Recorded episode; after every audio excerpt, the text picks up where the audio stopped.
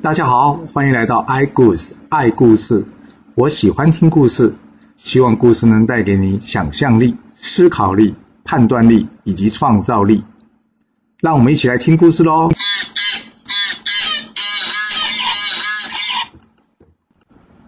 我们上次说到黄天化战死啊，黄天化战死，那最难过的人是谁？当然是他爸爸黄飞虎了。黄飞虎伤心欲绝了，想说昨天才见到，怎么今天就战死了？不过还好，这时候来一位小道士，小道士说呢，他奉道德真君的命令呢，但救回这黄天化。大家一听还有救啊！哎呀，黄飞虎赶快谢过这小道士，请他将这黄黄天化呢带回去。黄天化回到道德真君那呢。道德真君拿个仙丹，让他服在嘴中，之后他就醒过来了。道德真君看到黄天化很生气的说：“你下山的时候答应过我什么？”黄天化低头不语。道德真君说：“你才去一天呢，你就忘本了。记住，你的根本呢，才是你的法力所在，不要再忘了。”黄天化说：“我知错了。”在离开之前呢，道德真君跟黄天化说：“我再送你一个东西吧。”不然你打不赢这魔家四将了。黄天化说：“送我什么？”道德真君说：“这是一个斩心钉，你知道怎么用吧？我教过你啊。”黄天化呢，谢谢老师之后呢，就回到这西岐了。回到西岐之后，黄飞虎他们当然开心了，见到天花就附身了，对不对？隔天，黄天化再出去叫战，这倒是把魔礼青吓坏了。哎，不昨天还被打死，怎么今又来了？这样会不会太犯规了？那黄天化就说。废话少说，魔礼青，我今就是来取你性命的。魔礼青一看手下败将还敢这么大言不惭，好啊！于是这魔礼青就冲出来跟黄天化一打。黄天化依然是神勇，这魔礼青呢准备祭出宝物，没想到黄天化呢手快了一步，他从这个身体啊拿出这个斩心钉呢，青光一道，唰一下就把魔礼青的心脏给打穿了。这魔礼红、魔礼海一看不妙啊，大哥洛奇。赶快冲过去，想要救这个魔礼青呢。没想到呢，黄天化呢接连打出这个斩心钉，魔礼红跟魔礼海也都中钉而死。只有这个魔礼寿在旁看到说：“哇，黄天化怎么那么厉害啊？这要过去不是送死吗？”于是他放出了他的法法宝花狐雕。这花狐雕呢一出来之后呢，不但没有去咬黄天化，反而反过来呢咬住了这个魔礼寿的手。魔礼寿一看，怎么会？这个畜生怎么会造反呢？正在怀疑的时候呢，黄天化这个斩心钉又打过来，当场也把魔礼寿给打死了。这黄天化也觉得怪啊，这花狐雕不是魔礼寿的法宝吗？怎么会咬他呢？但不管，先把这四个人的首首级呢给砍下来，拿回去领功吧。就在这时候呢，这花狐雕化身成杨戬，那黄天化一惊，嗯，又有敌人吗？杨戬说：“别紧张，别紧张，我跟你是同一国的。”所以呢，把这前后原因告诉这个黄天化。黄天化说：“啊，原来是师兄啊。”于是两人呢回去去接姜子牙，姜子牙看了太开心了，哇！魔家四将的危机已解了。魔家四将呢魂归封神台，这魔礼青呢最后成为增长天王，魔礼红呢则是广目天王，魔礼海呢则是多闻天王，魔礼寿呢则是持国天王，他们掌管的就是风调雨顺。你家人听完有没有注意到什么？没错。他们四个呢，就是我们常常说的四大天王，这可是第一代的四大天王哦，真正的四大天王。这魔家四将战败的消息呢，很快的呢来到了泗水关，韩龙呢赶快请人呢飞报这个文太师。原来文太师在朝中呢听到这个斗龙呢战胜游游魂关，邓九公呢战胜三三关，还很开心。哎呀，这东南危机终于解除了。但是没想到，就听到呢，西岐魔家四将战死。这文太师一听呢，中眼大开，喷出了白光。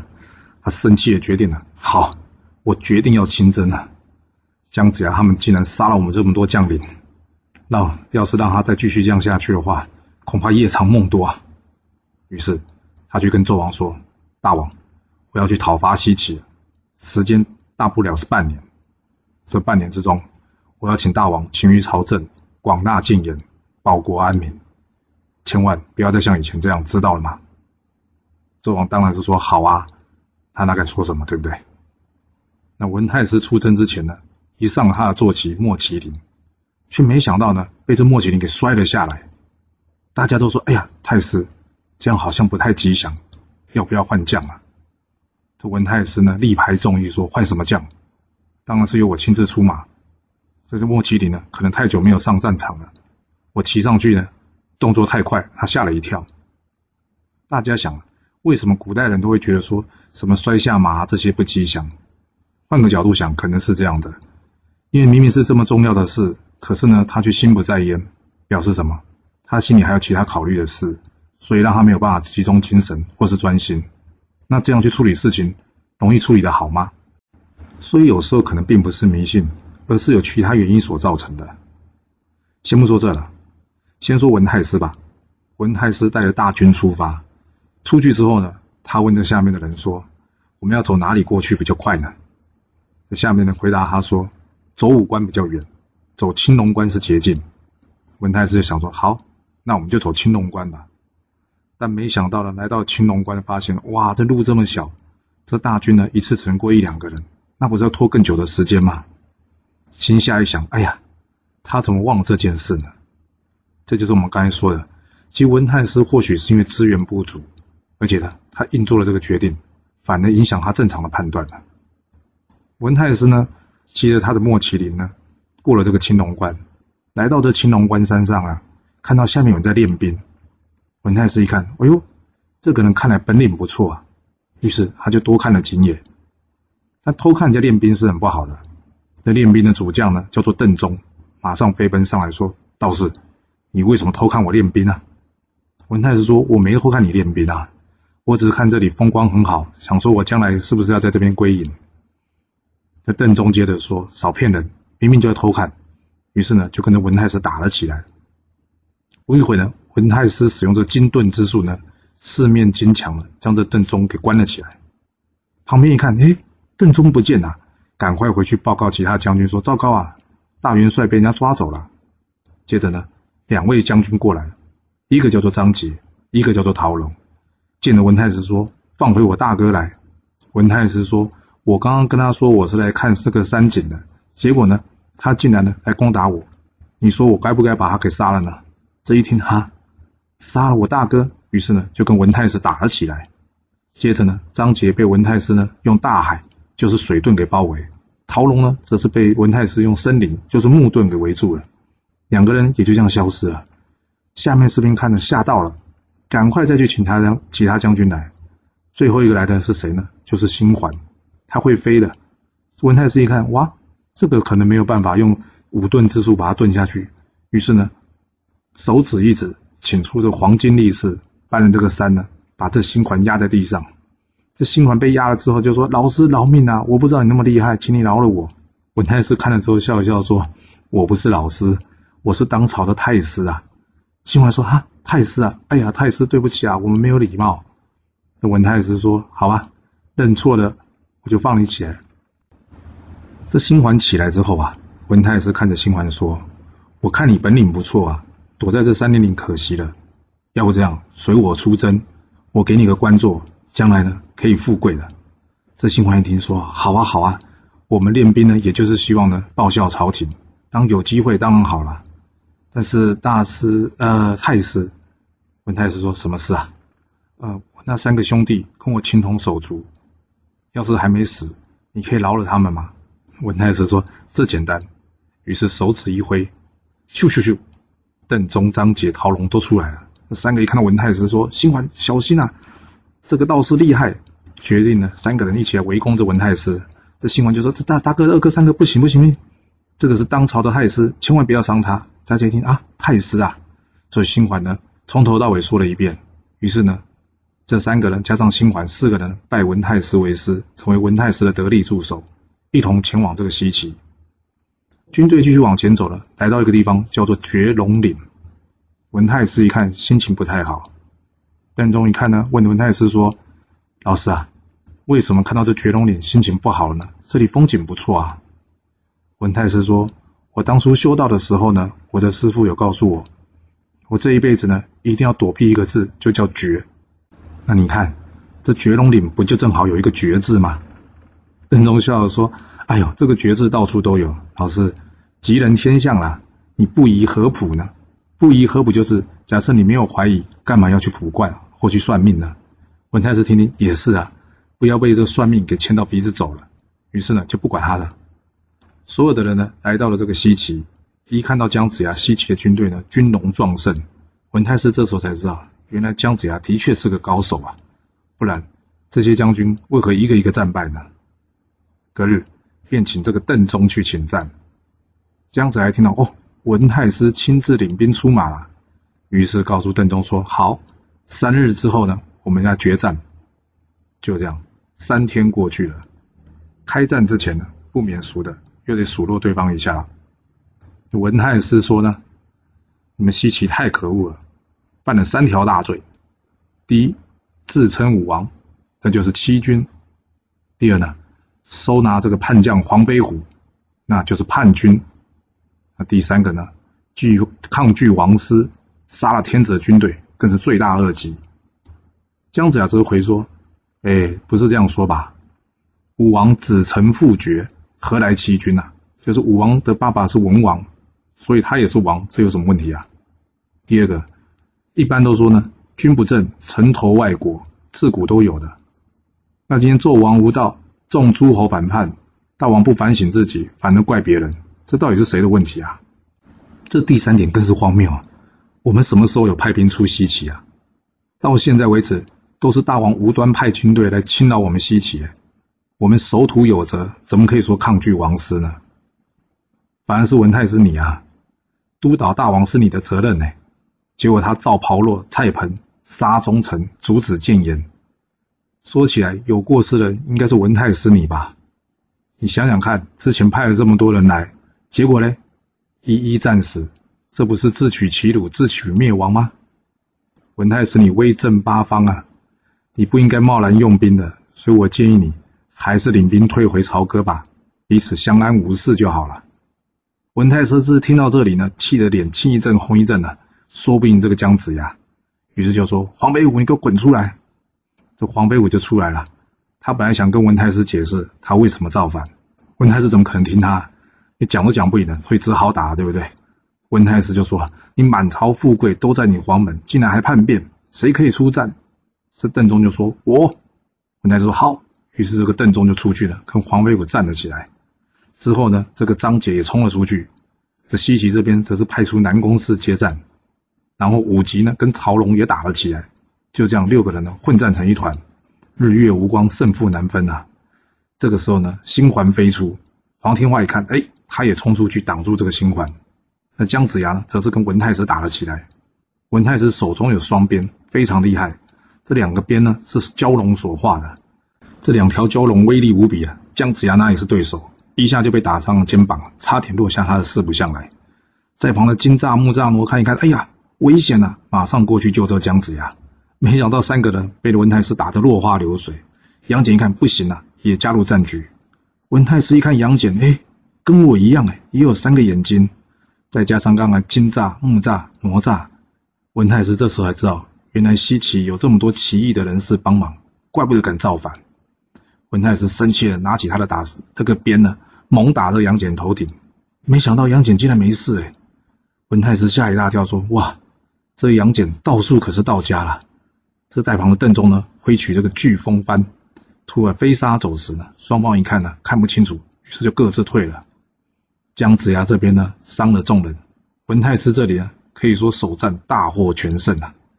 回去之后呢，大家开心的说：“嗯，今天首战必胜，看来呢，踏平西岐指日可待了。”姜子牙这边呢，伤了众将，这杨戬则跟姜子牙说：“要不这样，大家先休息一下，日后我们再跟文太师打。若是战胜了，我们还可以去劫营。”姜子牙说：“好。”三日之后。姜子牙再战文太师，上一次吃了亏，这一次姜子牙可是有备而来了。他叫众将呢围住那四人，另外呢，他与哪吒、杨戬来战文太师。这文太师与他们三人大战了，他呢马上使出了双鞭，往空中的一抛。姜子牙看好机会，他也怕他打成鞭呢往上一抛，没想到呢打神鞭更厉害，竟然将这文太师的持鞭呢当场给打断了。文太师看，哎呀，法器被伤。生气的说：“可恶啊！”于是呢，就要来追着姜子牙。没想到呢，打神鞭接着而下，打中了文太师，文太师差点落旗。像文太师一看不妙啊，于是双方各自收兵。回到阵营之后，文太师很难过，为什么？因为这雌雄双鞭呢，是他师父所赠的，今天却被打断了，将来碰到师父该如何说明啊？各众将呢，则安慰文太师说：“哎呀，胜败乃兵家常事，法宝坏了可以再找啊。”文太师呢，默默不语。姜子牙这边呢，按照原定计划，晚上呢，准备去劫营。文太师因为有个中间的眼睛呢，坐在这个阵中，突然间感觉，嗯，奇怪，怎么有杀气冲入这个阵中？于是呢，赶紧卜了一卦，知道姜子牙晚上来劫营。他笑一笑，跟众将说：“赶快准备吧。”晚上，姜子牙来接应了。到了晚上，姜子牙呢率大军冲了过来。文太师虽然有防备呢，但没想到呢，西岐的将领实在太多了。这个哪吒、金吒、木吒，还有黄天化四个人围住这文太师。另外后面呢，杨戬则去火烧大营。一听到大营失火了，怕粮草被烧掉，文太师一惊呢，想要赶往去救这个大营。中间呢，跟杨戬呢站了起来。没想到呢。在旁这姜子牙再度偷袭他，用这个打神鞭把文太师再打了一鞭，文太师差点落下他的莫麒麟。这邓忠、张杰呢看到，哎呀，文太师受伤，于是赶紧过去保护他，夺路而出。那新环呢，则是在空中护卫。就这样，当晚劫营呢，虽然文太师早有准备，没想到还是给姜子牙胜了一场。就在姜子牙劫营的同时呢，另外一个重要主角终于要登场了，他是谁呢？就是雷震子，这云中子跟雷震子说呢，现在呢姜子牙正与文太师大战，你呢赶快去西岐协助他。假设你能遇到跟你一样有飞飞刺的人呢，那你这一战就会成功了。雷震子领师命呢，火速前往这个西岐。一到呢，看到了这个文太师败走。这文太师一看，哎，前面有人飞了过来啊，跟新环讲说小心啊，前面这个人长得很丑。看起来很凶恶，而且也会飞，你必须小心呐！这新丸一看呢，没问题的，就飞了过去呢，跟这雷震子见了面，互报身身份之后呢，便打了起来。但新环哪里敌得过雷震子啊？雷震子可是有仙人所赐的那个神棍呢。这新环呢，打不赢之后败走。雷震子本来想追，后来想想不对，师傅说主要先要去见姜子牙，于是便停了下来，赶紧去西岐见了姜子牙。见过姜子牙之后呢，他告诉姜子牙：“我是奉师父之命前来协助西岐的，另外想要来会见皇兄。”大家一听皇兄，哎，你是皇子吗？舆论众人没人认识他。然后这个雷震子说：“我是文王的第一百个儿子，当时呢有救文王出五关。”姜子牙听到这里啊，对我听文王说过，还有一个收养的儿子叫做雷震子，原来就是你啊！哎呀，大家好高兴！雷震子加入西岐阵中。回头看这文太师吧，打败这文太师呢，逃到了这个西岐山的脚下呢，好不容易才稳住阵脚。文太师呢，不断的叹气。旁边的这众将则告诉文太师说：“太师，别担心啊，你忘了你还有很多道友，他们或许可以协助我们呢。”文太师一想，对呀，我怎么忘了？我还有道友啊！于是他叫这四个人呢留下来守住阵营，自己呢则是火速前往这金鳌岛。一到金鳌岛一看，哎，怎么都没有人啊？哎呀，今天运气真是不好啊！文太师呢回头就走了。就在这时候呢，后面有一个仙人在那边叫文太师，文太师。文太师回头一看，哎，汉之仙，你怎么在这啊？那汉之仙呢告诉文太师说：“文太师，你来找他们四个人吗？”文太师说：“对呀。”汉之贤接着说：“哎呀，他们都不在这，他们都去白鹿岛了。”文太师一听，啊，为什么要去白鹿岛啊？汉之贤说：“因为之前申公豹来有来跟我们说你在西岐的战事，这四个人呢特别去白鹿岛练阵，想说来协助你。我呢也在练一个东西，等我练成之后呢，我就会去找你了。”啊，文太师一听太开心了，他谢过这个汉之仙，于是呢。就前往这个白鹿岛，然后邀着十天军呢，一同前往西岐，来怎么对付姜子牙？十天军与文太师呢，一起到了岐山。这个擎天军秦王问：“诶，怎么没有看到城啊？太师说这里是岐山，因为之前我们败退，所以在此安营扎寨。西岐呢还在前面。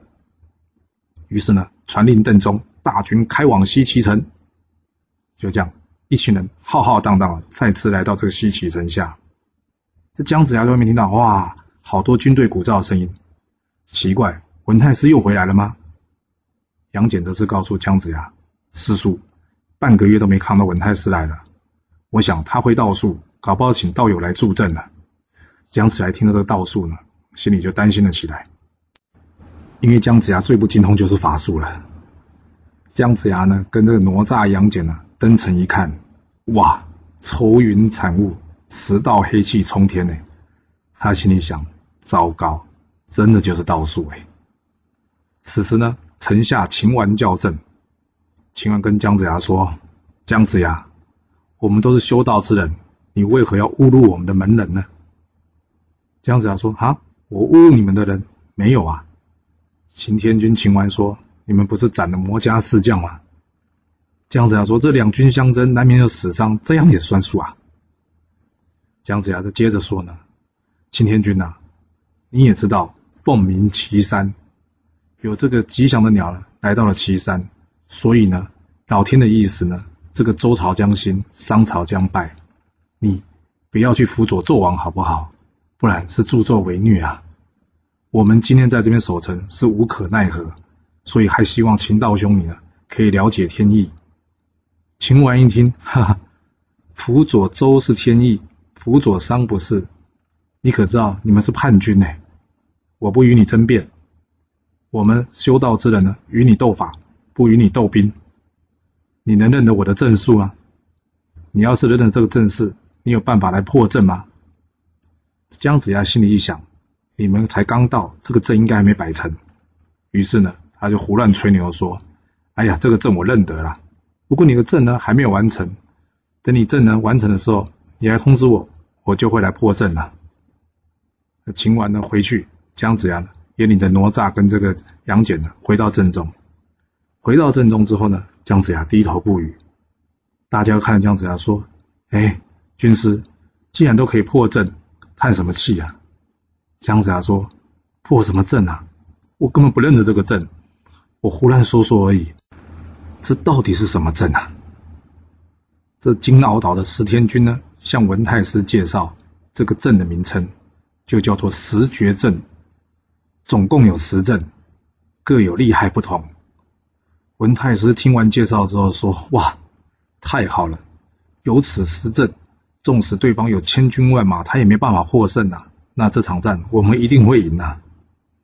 另外一边呢，十天军中的姚天军姚兵跟文太师说：“其实我看姜子牙道行并不高，要不这样，把他一个人杀了，就可以免得大家刀兵之苦。”文太师说：“哇，要是可以杀了姜子牙，那真的是最好了。”姚天军接着说：“不难的，二十一天就可以成事。我今天在旁已经见过姜子牙了，这个事情好办。”于是呢。姚斌呢，使用个草人，加上姜子牙的名字，加上呢他所特有的咒语，开始念咒的来诅咒这姜子牙。哎，说也奇怪，没过几天，姜子牙突然间神魂颠倒，人浑浑噩噩的。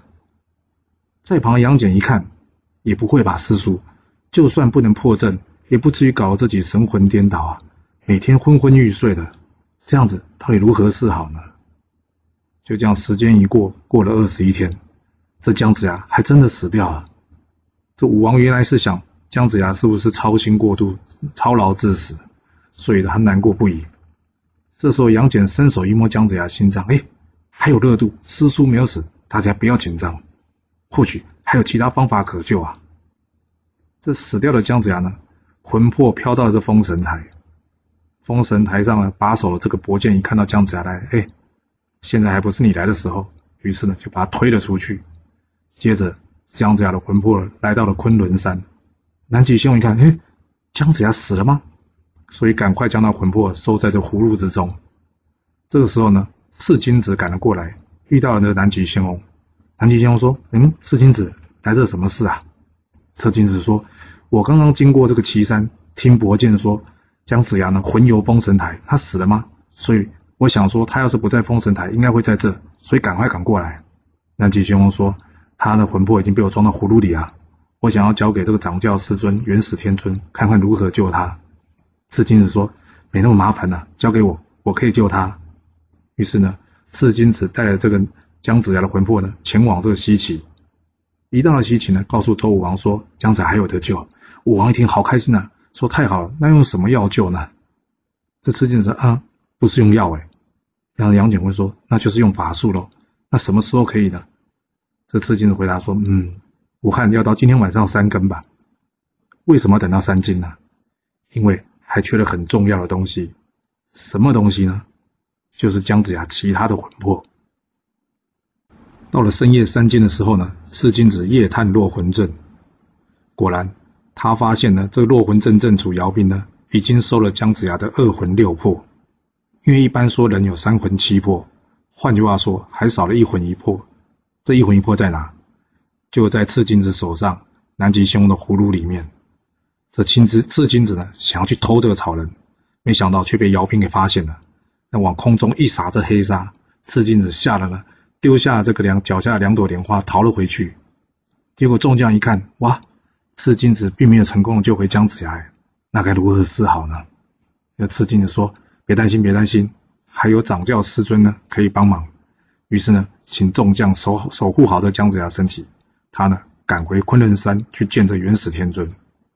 这元始天尊听到这个赤金子说说，嗯，这件事可能要太上老君协助。于是呢，赤金子呢，再跑去找这太上老君。太上老君说简单呐，于是送给他了一个太极图。他说：“你拿这个法宝呢，就可以救姜子牙了。”隔夜呢，又是到了三更。这赤金子呢，变出了两朵祥云，小心翼翼呢踩在这个云上呢，慢慢的飘到这落魂阵上面。他打开了这太极图，这太极图呢，就像会指引路一样。突然间出现了一个金桥，这桥上呢有五色彩光落入阵中。这赤心子呢，就小心翼翼的走这个桥呢，入阵驱走草人。姚兵在旁边，哎，又看到赤金子，赶快拿着黑纱一撒。这赤金子一急呢，想说赶快逃，这一逃呢，没想到却把这太极图呢落到阵中。不过还好，救回了姜子牙。回到了这个西岐城中呢，赤金子将姜子牙的三魂七魄呢从他头顶一灌，哎呀，姜子牙终于救过来了。姜子牙醒了之后呢，才知道这中间发生了什么事，再三谢过赤金子，但赤金子心情却好不起来。为什么？他把太上老君太极图给弄丢了。这个大家呢，请姜子牙先好好的休息一下。休息完了之后呢，大家再来讨论要如何破这十绝阵。隔天，杨戬带了一个人，叫做黄龙真人过来，说呢，黄龙真人呢是来协助我们破十绝阵的。之后呢，还会有其他的道兄道友前来。姜子牙一听，哎呀，还有这么多人来啊！所以呢，赶紧命人去搭炉棚呢，来招待这些道人。来的人总共有谁呢？除了已经到了赤金子跟黄龙真人，还有广成子、巨留孙、太乙真人、灵宝大法师、文殊广法天尊、普贤真人、慈航道人、玉鼎真人、道德天尊、道行天尊，总共来了十二个哎！哇，这十绝阵到底有多厉害啊？破十阵竟然要十二个人哎！其实还不止十二个人，为什么？因为这十二个人在想说，嗯，那到底由谁来主阵呢？这时候，蓝灯道人到了。蓝灯道人说：“还是由我来主阵吧。”姜子牙想说：“好的，这法术我真不行。”于是呢，暂时将这兵兵符呢交给这个蓝灯道人，由他来指挥。蓝灯道人接了兵符之后呢，长叹一口气：“唉，看来这次至少要损失十个道友了。”这隔天呢？文太师呢向姜子牙下战书，说什么时候破阵啊？阵已经做好了。姜子牙则是回复：三天之后便来破阵。文太师接过姜子牙回复呢，跟着十天军呢预先庆功了。为什么？因为他们很清楚姜子牙根本没有能力破阵啊。于是大家开心的在一边庆祝。就在这个时候呢，大家突然间发现，哎，这西岐城上。为什么会有五彩光芒啊？他们知道有高手来协助姜子牙了，那这场仗可真是有得打了。于是呢，十天军呢各自回去准备，准备迎接姜子牙来破阵。这姜子牙真有办法破阵吗？或是这十三位道人能给姜子牙什么协助呢？我们得下次才能告诉你喽。谢谢你来听我说故事，我们下次再见喽。